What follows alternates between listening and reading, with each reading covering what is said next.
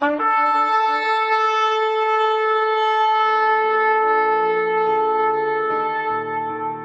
拜是本分，敬拜是机会，敬拜是恩典，敬拜是与神共享天伦。齐来敬拜。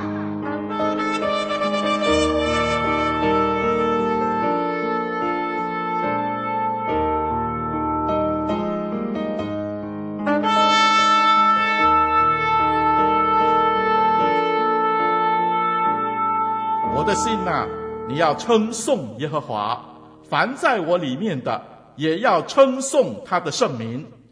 我的心呐，你要称颂耶和华，不可忘记他的一切恩惠。他赦免你的一切罪孽，医治你的一切疾病。他救赎你的命，脱离死亡，以仁爱和慈悲为你的冠冕。他用美物。使你所愿的得以知足，以致你如因返老还童。让我们齐声歌唱，敬拜永生上帝。主，你是卑微，转为尊贵；是伤心流泪，转为笑颜。患难生忍耐，忍耐生老练，老练生。不知羞愧，就没有失望。心中充满盼望，盼望是眼睛明亮。道路虽崎岖，你与我同行。心中充满盼望，盼望是信心更强。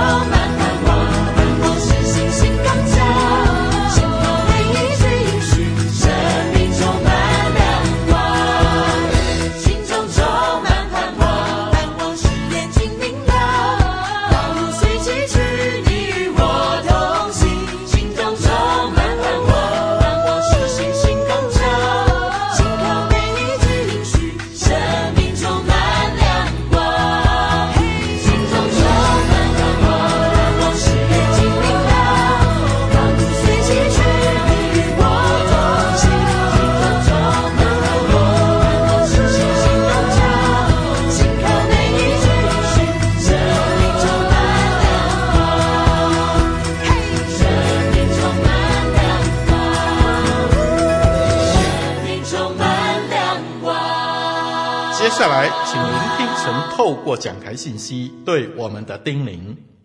平安，弟兄姐妹，我是林丽文传道。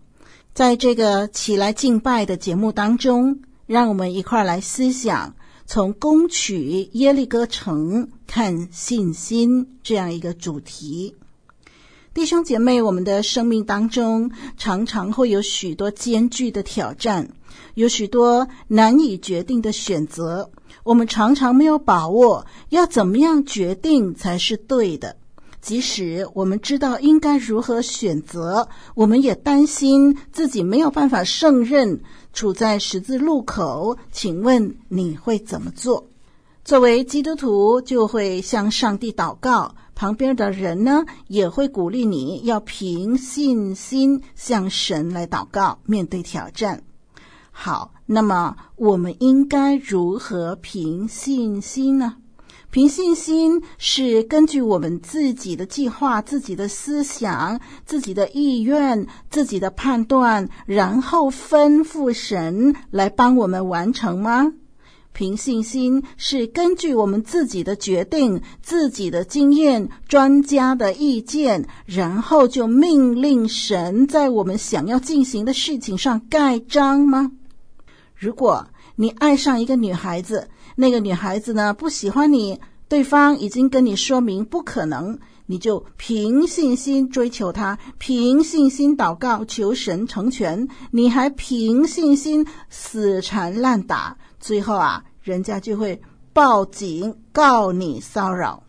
如果你梦想有一间豪宅，然后你就凭信心祷告，求神下个月就把豪宅赐给你。然后呢，因为你很有信心，所以啊，你就发出请柬给所有认识的朋友，就告诉他们说，下个月啊，你将会有一间豪宅，你会办乔迁宴会，请他们到时候出席。朋友就问了：“豪宅在哪里呀？”，啊你就说：“哦，我不知道，但是我凭信心祷告，所以神一定会为我成全。到时候我再将地址发给你们。”啊，你看你的信心很大，对不对？你说耶和华岂有难成的事？所以你对你的祷告非常有信心。弟兄姐妹，你是这样处理你的需要吗？这样的信心到底有何不妥呢？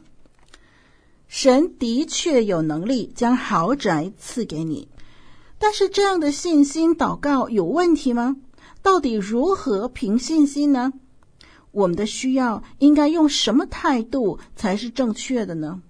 让我们先来看看今天的经文。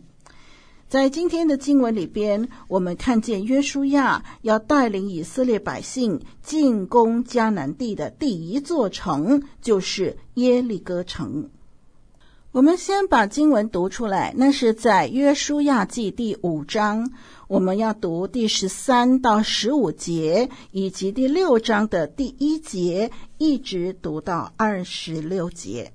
约书亚记。五章十三节到十五节和第六章第一节到第二十六节。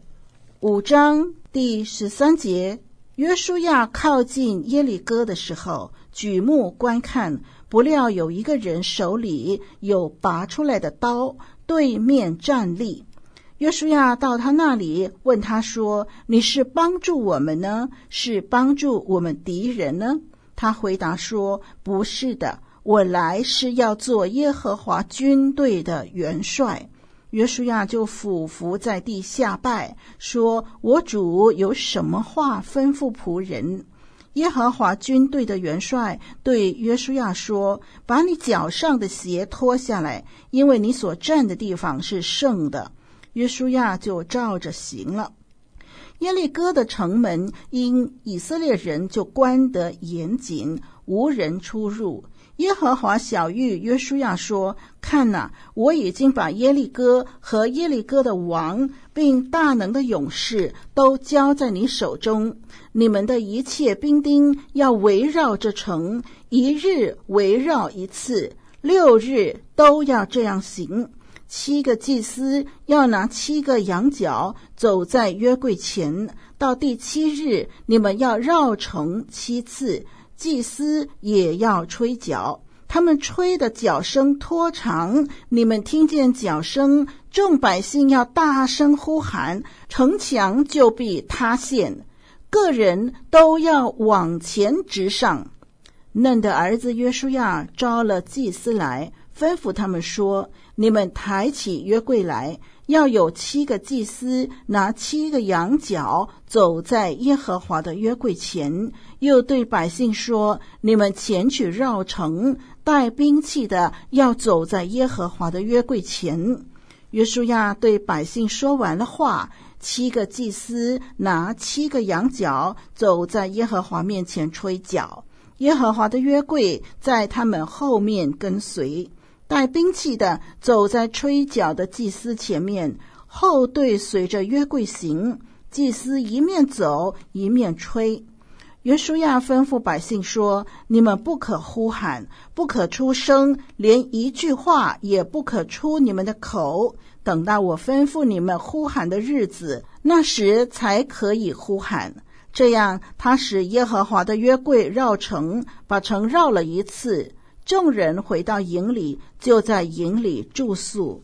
约书亚清早起来，祭司又抬起耶和华的约柜，七个祭司拿七个羊角，在耶和华的约柜前时常行走，吹角，带兵器的在他们前面走，后队随着耶和华的约柜行。祭司一面走一面吹。第二日，众人把城绕了一次，就回营里去。六日都是这样行。第七日清早黎明的时候，他们起来照样绕城七次，唯独这日把城绕了七次。到了第七次，祭司吹角的时候，约书亚吩咐百姓说。呼喊吧，因为耶和华已经把城交给你们了。这城和其中所有的都要在耶和华面前毁灭，只有妓女拉合与她家中所有的可以存活，因为他隐藏了我们所打发的使者。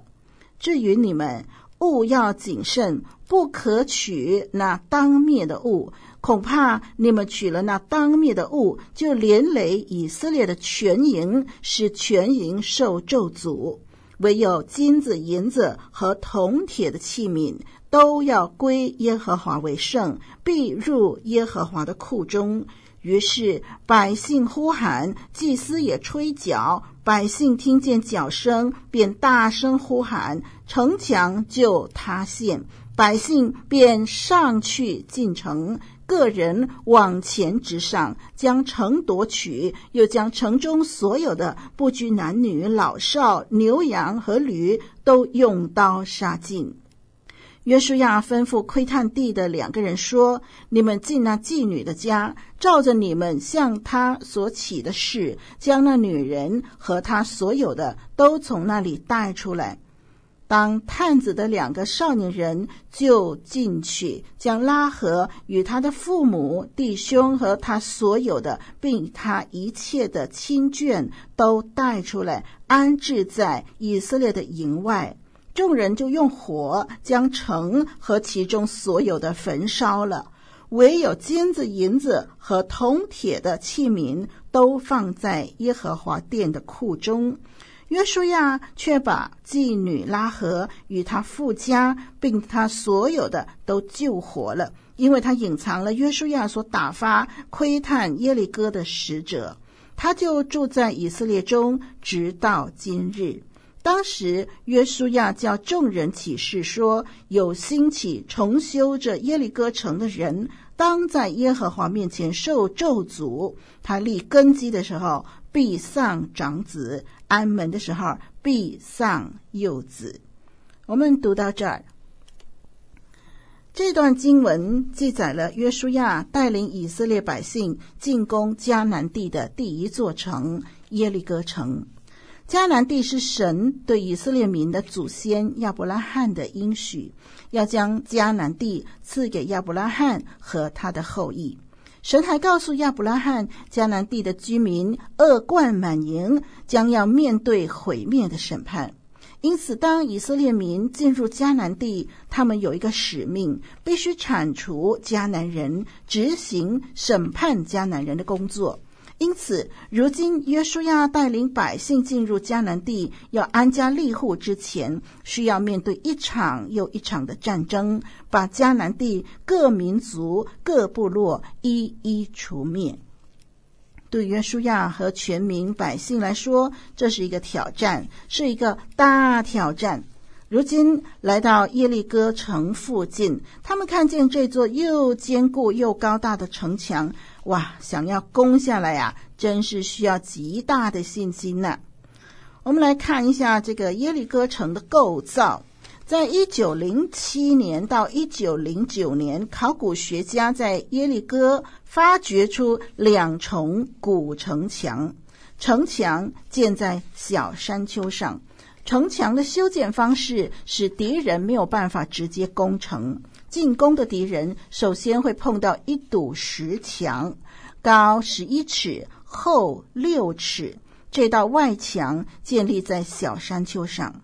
过了这道外墙，接着就是三十五尺有灰泥在面层的斜坡，直达主墙，高高在上，大概是三十五英尺。内墙有十二英尺的厚度，两面墙相距有十五英尺。两面墙之间还有许多房屋住户，陡斜平滑的斜坡使任何撞击城墙的方法都失去作用。即使用火来攻击，也没有办法攻破城墙。要攻破城墙的军队很难爬上斜坡，用云梯也找不到可以驻脚的地方。要攻破这样的防御城墙，敌人采取的方式呢，通常是包围全城。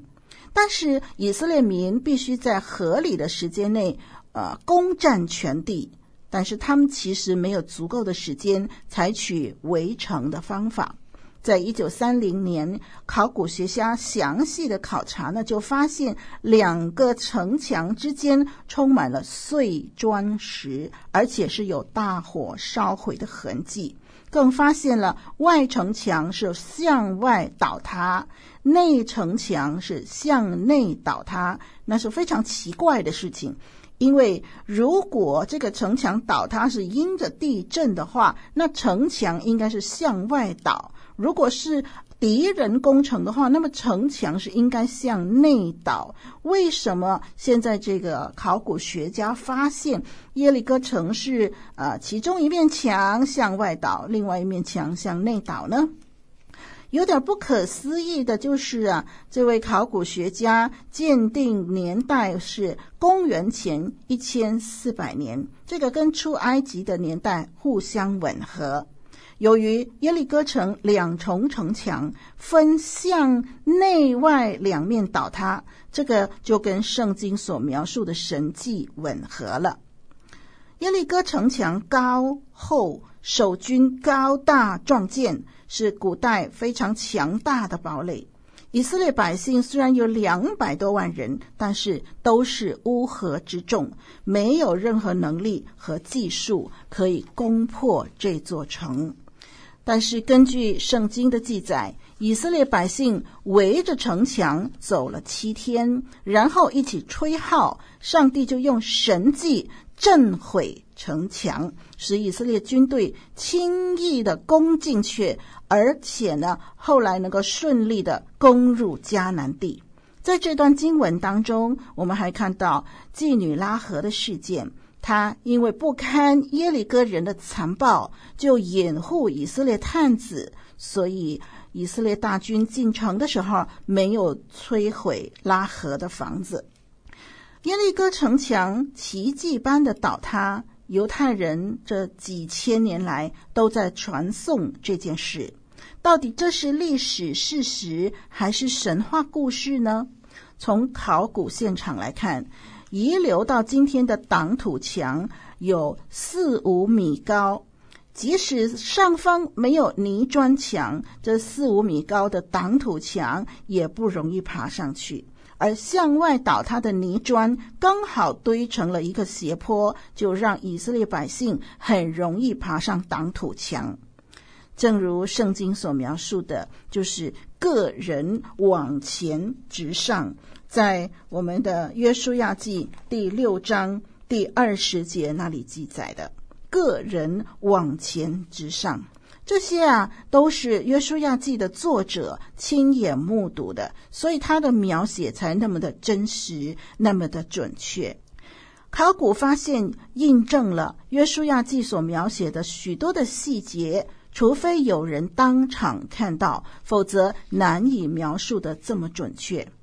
以色列百姓虽然有两百多万人，但是他们是乌合之众，没有任何能力跟技术来攻陷城墙。可是不可能发生的事情竟然发生了，坚固的城墙在毫无外力的情况下瞬间倒塌。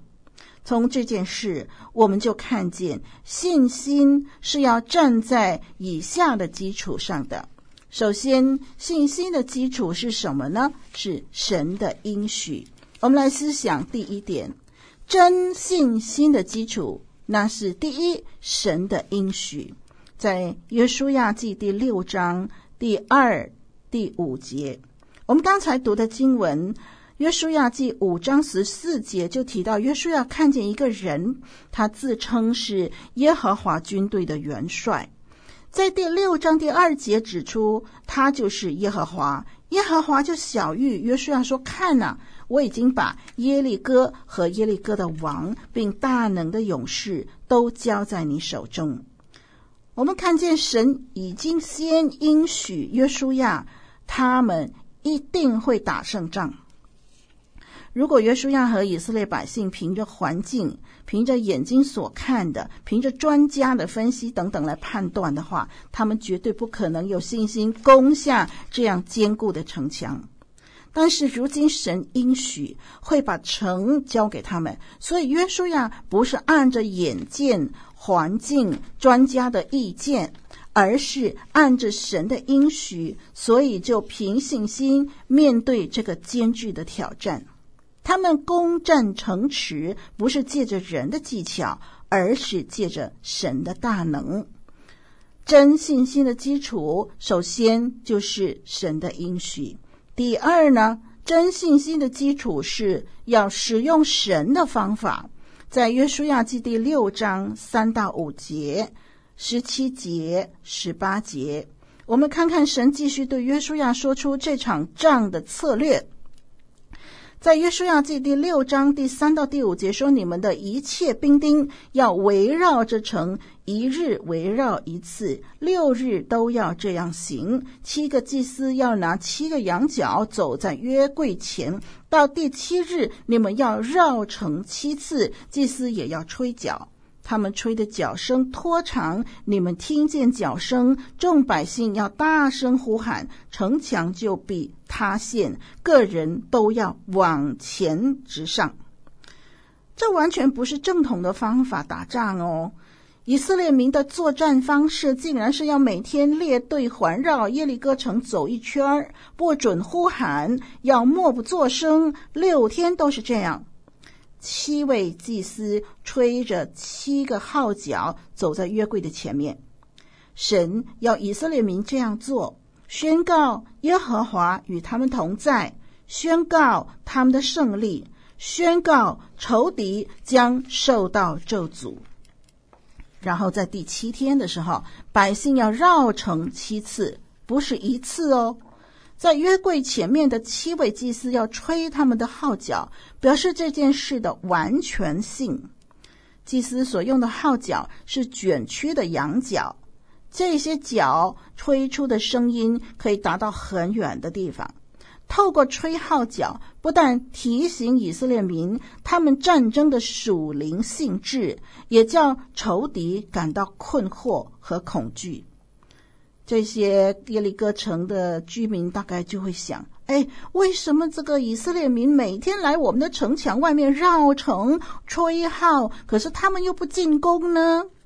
这些啊，都给仇敌很多想法，困惑、恐惧的心，让仇敌没有办法冷静面对。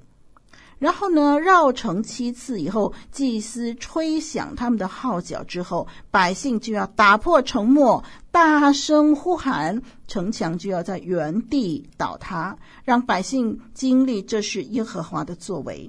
然后百姓个人要往前直上，将城夺取。我们接着看约书亚记第六章十七到十九节说：“这城和其中所有的都要在耶和华面前毁灭，只有妓女拉合与他家中所有的可以存活，因为他隐藏了我们所打发的使者。至于你们，务要谨慎，不可取那当灭的物，恐怕你们取了那当灭的物，就连累以色列全营，使全营受咒诅。”唯有金子、银子和铜铁的器皿都要归耶和华为圣，必入耶和华的库中。神吩咐要将耶利哥城所有的居民都置于死亡的咒诅之下，并且将城里头一切没有办法毁灭的财物纳入耶和华的库中。这项的禁令在立位记二十七章二十八到二十九节。就已经提到了，这个禁令应用在献祭的牲畜上、归给耶和华的物件上，或者是任何有罪当处死的人身上。迦南全体居民都必须被毁灭，因为他们的宗教文化已经邪恶到了极点。神继而吩咐，不可取那当灭之物。如果以色列百姓为自己取了任何神所禁止的当灭之物，就是置自己于咒诅之下。神给约书亚攻取耶利哥城的方法非常特别，按着神的应许，以色列民按着神的方法，果然看见不可能被攻占的城墙完全瓦解了。以色列民对这样的吩咐满有信心，完全顺服，他们就看见神的作为。弟兄姐妹，耶和华岂有难成的事？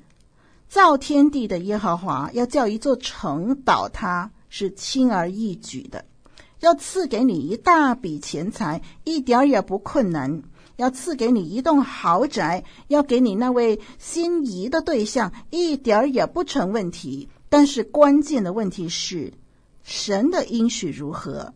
神的方法如何？信心是什么？信心是站在神的应许，支取恩典。信心是什么？信心是站在神的应许，超越眼见环境的限制，是站在神的应许，用神的方法来处理问题。请问，当你生病看医生吃药的时候，你吃药的信心从哪里来呢？从医生的专业而来，对吗？医生说他开这个药给你，你的病就会好。你没有念过药理学，你没有念过医学，但是因为医生说吃这个药就医好你的病，所以你就有信心，你就吃了。你的信心是来自医生给你的指示，对不对呢？所以。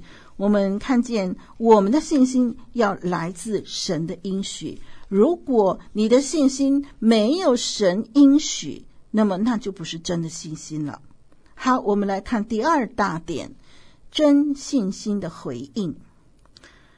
如果你自己完全没有来自医生的肯定，你就随手拿了不知名的药来吃，然后你就说：“我凭信心吃这个药，我相信我的病一定会好起来。”这样的信心是很危险的，这个不是信心哦，说不定你吃了这不知名的药就立刻归天哦。所以我们要注意，信心没有基础的话，那不是真的信心。信心必须建立在某个基础上，否则这样的信心只是幻想、一厢情愿，不但没有办法达到你的心愿，反而带来祸害。约书亚和百姓的信心是建立在神的应许上，是建立在神的吩咐和方法上，这样的信心就万无一失了。好多年前，讲台上就流行了一种的祷告的教导，说祷告要说得清楚，要求得具体。比如说，如果你希望得到一辆汽车，那这个汽车你希望是什么牌子的、什么型号的、什么颜色的、什么价格的等等，你要跟神说清楚。然后呢，你就凭信心求，向神祷告，神就会按照你所求的给你。信心是这样吗？这，是按照你自己的想法，吩咐神替你做事，同时，你这样的祷告，仿佛在告诉神说：“神，你听我的，我才知道我真正需要什么。”多少时候，我们自己真正的需要，我们自己都不清楚呢？多少时候，神按我们真正的需要给我们成就，我们事后回头看，才发现神所成就的超乎我们所求所想，比我们原本所求的更好啊！你有没有经历过呢？哥林多前书二章九节说：“神为爱他的人所预备的是眼睛未曾看见，耳朵未曾听见，人心也未曾想到的。”有一个弟兄说啊，向神祷告的时候，只要把你的需要呢，凭信心念七十次，念足三十天，一共两千一百次，事情就能成就了。比如你需要一辆宝马车，你就每天念我要一辆宝马，我要一辆宝马，我要一辆宝马。你每天念七十次，念足三十天，一共两千一百次。到时候呢，就会有一辆宝马，嘣，从天上掉下来给你。他很有信心呐、啊，他是凭信心求啊。哎，你照着做吧，试试看有没有宝马从天上掉下来。几年前美国总统选举的时候，川普和拜登在竞选。就有基督徒说，上帝告诉他，川普会胜选。今天美国总统是谁啊？美国总统今天是拜登啊。这些主观的想法，他说是上帝告诉他的。有一对基督徒夫妇在疫情期间被感染了，后来在医院呢就接受了治疗。神的怜悯呢，他们都被治好了，康复出院，就非常开心的做见证，就说神医治了他们。但是接着他们就拍了一段的视频，就告诉全世界说：“哦，我们不要怕这个新冠肺炎，因为只要凭信心祷告就会得医治。”他们就分享他们生病的过程，跟这个神医治他们的过程啊。然后呢，在结束这段视频之前呢，啊他们夫妇就摁手在这个呃摄影机镜头，他们就奉主的名，叫所有看到这个视频的人都不会被新冠肺炎所感染，凡是被感染的都能得医治。看了这样的视频啊，我在想。如果有基督徒感染新冠肺炎而去世，那么要怎么解释呢？不是说凭信心就万事成吗？可是这几年来，我们也确实看见不少基督徒因为新冠肺炎而去世啊。难道他们没有凭信心祷告吗？有一个小孩站在家里的地下室的入口，他往下看。啊，因为他是站在那个地下室的入口嘛，地下室呢乌漆抹黑的。不过他知道他爸爸呢在地下室里，他就大声的喊：“爸爸！”爸爸就在地下室回答说：“哎，孩子啊，什么事啊？”孩子说：“爸爸，我也想跟着你到地下室去。”爸爸说：“好啊，那你就跳下来吧。”这孩子看了看地下室乌漆抹黑的，什么也看不见，心里面呢就有点害怕。爸爸，可是我看不到你，我就站在你下面，我看得见你。你跳下来，我会接住你。这孩子啊，听了以后就很有信心的往下跳，掉进了爸爸宽大温暖的怀抱里。弟兄姐妹，这个孩子有信心，是因为爸爸保证跳下来，我接住你，所以他才凭信心往下跳。如果爸爸不在下面，或者说爸爸没有说跳下来，我接住你，而这个孩子就一个劲儿的往下跳，那个叫什么？叫一厢情愿，不摔死也受伤啊！信心如果只是强求，不理会神的心意，不理会神的主权，那就不是真的信心了。好，第三点是什么呢？信心的结果。真信心的结果是人得胜利，神得荣耀。当我们生病的时候，我们应该如何凭信心祷告呢？我们的信心应该是我们深信神有能力医治，因为神的话告诉我们，神是全能的神。我们深信神有能力，是建立在这样的一个基础上。我们深信神有主权。决定要不要医治我，因为神的话告诉我们，他是我们的神，我们的主，所以我们深信神有主权，是建立在这个基础上。我们还深信神有怜悯，不轻看我们的祷告，因为神的话告诉我们，他是满有怜悯的神。我们深信神的怜悯不会随意让病痛折磨我们，所以神会按照他的怜悯来处理我们的病痛。我们获得医治或不得医治，都在神的慈爱怜悯下做了最好的决定。我们获得医治或不得医治，都感恩顺服，因为他所给我们的是超过我们所求所想的。约书亚站在神的应许上。所以胜过环境的限制，那就是坚固的城墙。约书亚使用神的方法，所以他胜过自己的判断，就是用绕城的方法打胜仗。结果城墙倒塌，不是人手所做，而是神亲自成就。凭信心是站在神的应许上，支取恩典。是站在神的应许上，超越环境的限制；是站在神的应许上，用神的方法处理问题。我们一起来祷告，亲爱的神，我们向你献上感谢，因为我们虽然很有限，但是你是全能的，我们任何困难都可以带到你的面前，你要为我们开路。但是许多时候，我们误会了凭信心的意思。我们凭自己的喜好、想法，天真的以为一切情况都可以按照我们有限的智慧去进行，以致多少时候我们碰得焦头烂额，也羞辱了你的名字。求你教导我们，晓得正确的站在你的应许上，凭信心奔跑天路，好叫我们凡事讨你的喜悦。凡事经历你的丰盛，也凡事荣耀你的名，奉主耶稣基督的名祷告，阿门。心中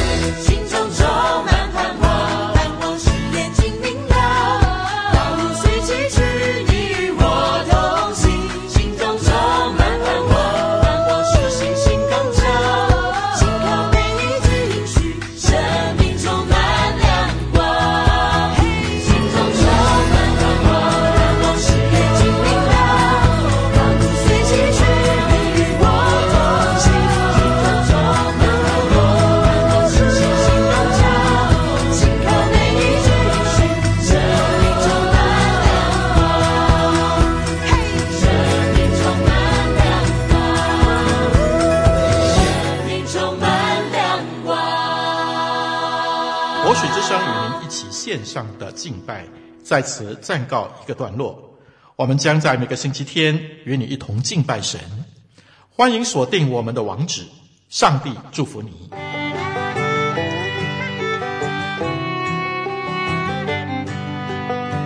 相约下个主日，齐来敬拜。